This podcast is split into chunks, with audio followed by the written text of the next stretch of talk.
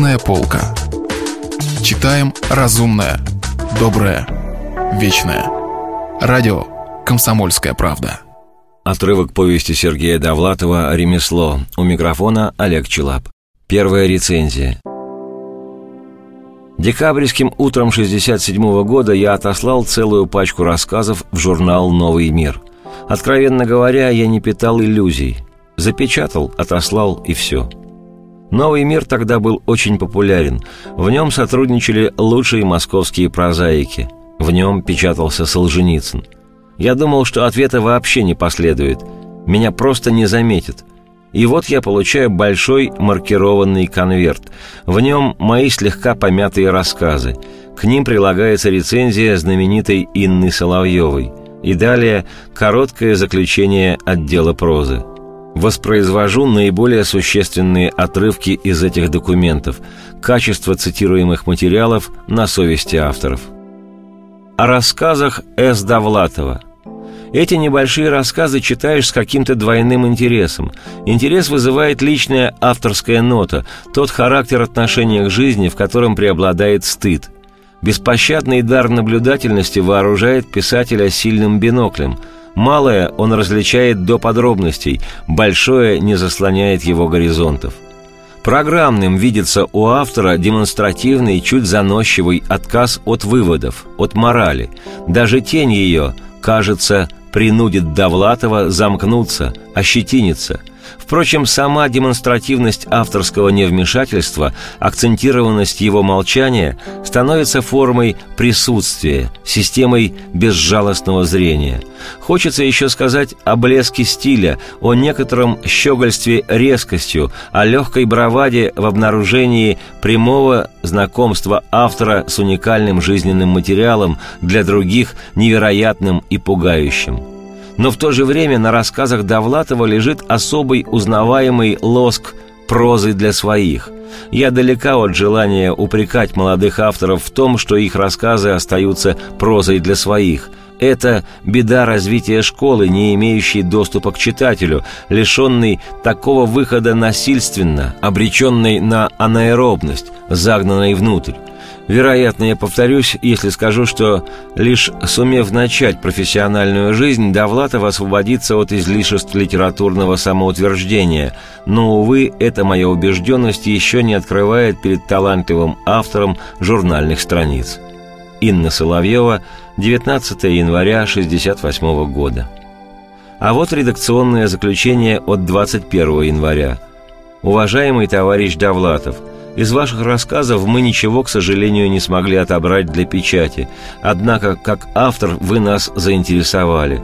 Хотелось бы ознакомиться с другими вашими произведениями. Обязательно присылайте. Желаем всего самого доброго.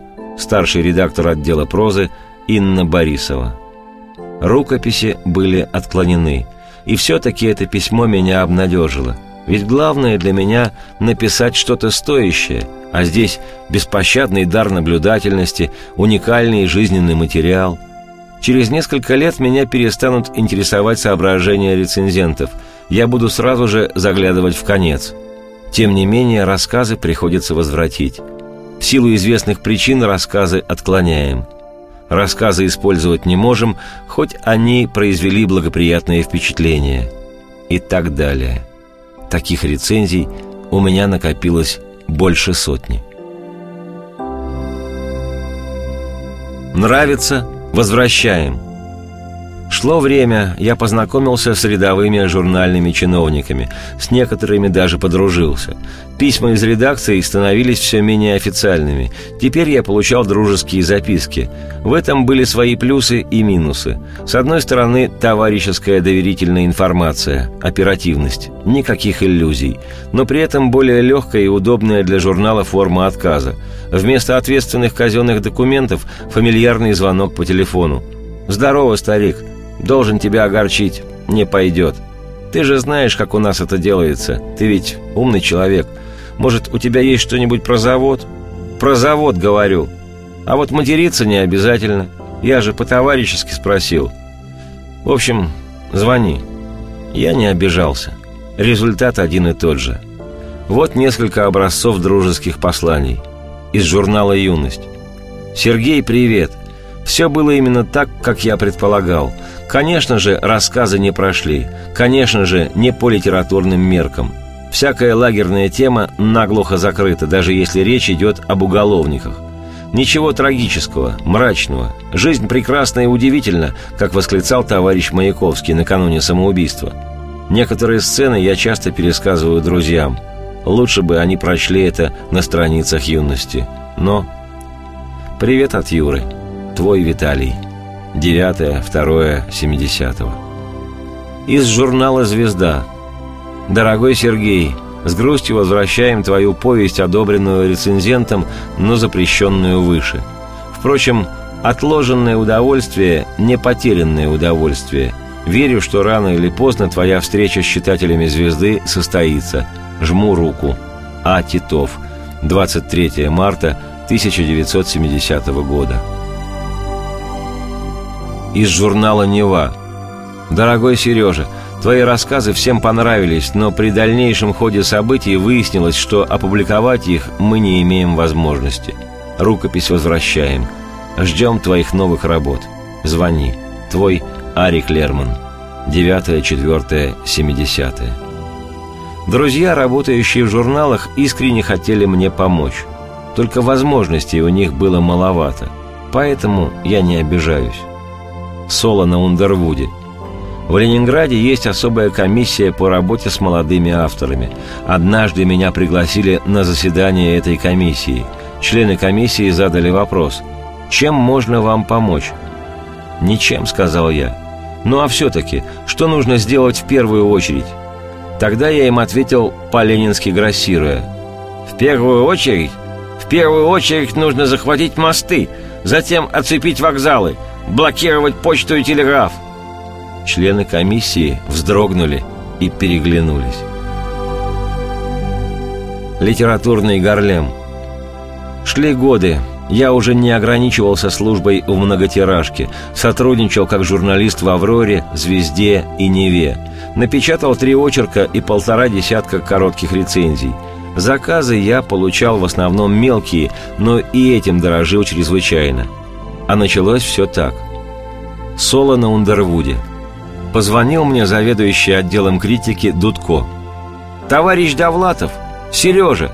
Что вы не звоните? Почему не заходите? Срочно пишите для нас рецензию. С вашей остротой, с вашей наблюдательностью, с присущим вам чувством юмора». Захожу на следующий день в редакцию. Дудко мрачно спрашивает, «Что вам, собственно, нужно?» «Да вот, рецензию собираюсь написать. Хотелось бы посоветоваться насчет темы». «Вы что, критик?» Нет, не совсем. Почему же вы думаете, что рецензию может написать любой? Я удивился, попрощался и вышел. Через три дня опять звонит. «Сережа, дорогой, что же вы не появляетесь? Мечтаем получить от вас рецензию». И так далее. Захожу в редакцию. Мрачный вопрос. Что вам угодно? Это повторялось раз семь. Наконец я почувствовал, что теряю рассудок. Зашел в отдел прозы к Черкову. Спрашиваю, что все это значит? «Когда ты заходишь?» – интересуется Черков. «Во сколько?» «Куда?» «К Дудко». «Ну, как правило, часов в одиннадцать». «Ясно. А он тебе звонит когда? В какие часы?» «Как правило, часа в два. А что?» «А то. Ты являешься, когда Дудко с похмелья, мрачный, а звонит он тебе позже, то есть уже подлечившись. Попробуй зайти часа в два». Я зашел в два. «А!» – закричал Дудко. «Как я рад! Сто лет не виделись! Надеюсь, принесли рецензию? С вашим талантом, с вашим чувством юмора!» И так далее. С тех пор я напечатал в этом журнале десяток рецензий. Однако раньше двух я там не появляюсь. В общем, меня изредка публиковали, хоть и не по специальности. На этот счет имеется такая запись. Соло на Ундервуде. Лерман и я оба попали в энциклопедию. В литературную, естественно, энциклопедию. Лерман на букву «Ш», библиография к Шолохову. Я на букву «О», библиография к Акуджаве. Какое убожество!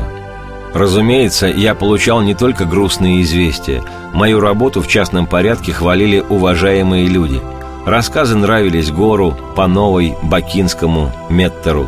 Я получал от них дружеские записки. Постепенно этого мне стало явно недостаточно. Это был фрагмент повести Сергея Довлатова «Ремесло». Читал Олег Челап. Если вы пропустили главу любимого произведения или хотите послушать книгу целиком, добро пожаловать к нам на сайт kp.ru слэш радио раздел «Книжная полка». «Книжная полка». Читаем разумное, доброе, вечное –